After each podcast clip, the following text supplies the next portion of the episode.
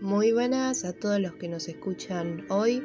Me llamo Brisa y hoy hablaré sobre la historia del arte en general, capítulo 4.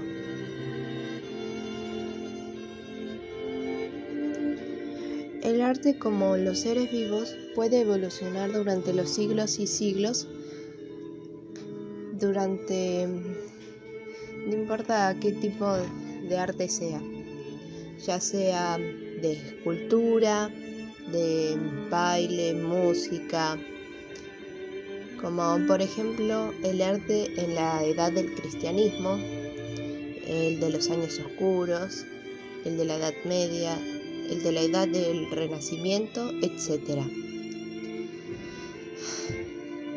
Pero también puede desarrollarse después de desastres hechos por la mano del hombre o por desastres naturales.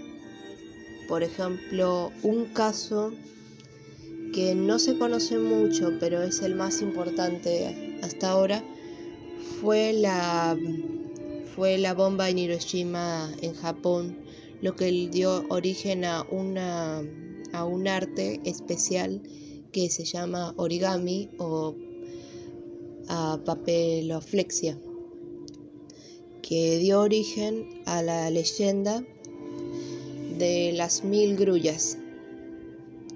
Tu mayor deseo se hará realidad si construyes mil grullas de papel. La consigna de crear grullas de papel en la lucha por la paz se remonta a la historia de una pequeña víctima de la bomba en Hiroshima durante la Segunda Guerra Mundial una niña llamada Sadako Sasaki, tenía dos años cuando cayó la bomba en Hiroshima, en la ciudad que vivía. Diez años más tarde, cuando ella tenía 12 años, como consecuencia de la irradiación que produjo la bomba de Hiroshima, los médicos le diagnosticaron leucemia. Cuando la pequeña Sadako estaba en el hospital recuperándose de su enfermedad, su amiga Chisu, Cho le explicó la historia de las mil grullas de papel. La historia consiste en que si deseas algo con muchas fuerzas y construyes mil grullas de papel, o como se le conoce mayormente como papiroflexia, los dioses te concederán ese deseo que tanto anhelas. Así como Sadako deseó recuperarse de su terrible enfermedad y para ello se produjo a construir por sí misma mil grullas de papel. Aunque no logró conseguirlo porque falleció mucho antes de poder acabarlas todas. Murió en octubre de 1945 y solo había conseguido plegar 644 grullas de papel. Simbólicamente sus amigos continuaron su misión de las mil grullas con la esperanza de que se enviaran, se evitaran las guerras del futuro y se considerara la paz entre todos los países del mundo.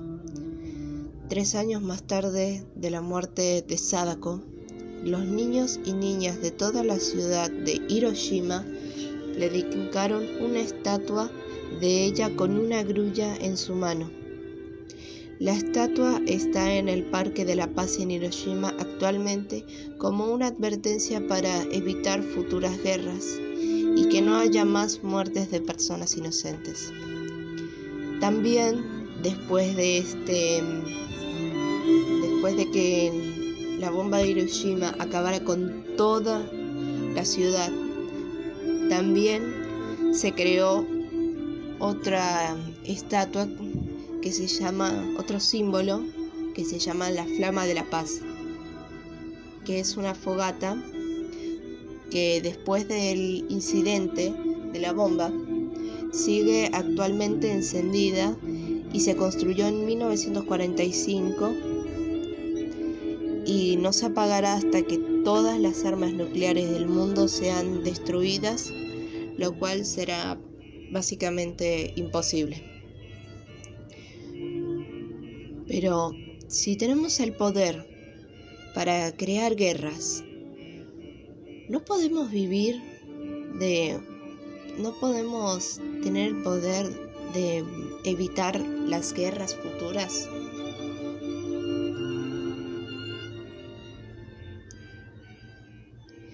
Bueno, esto es todo por hoy. Espero que lo hayan disfrutado y espero que se queden pensando con esta pregunta y nos vemos en el próximo capítulo. Adiós.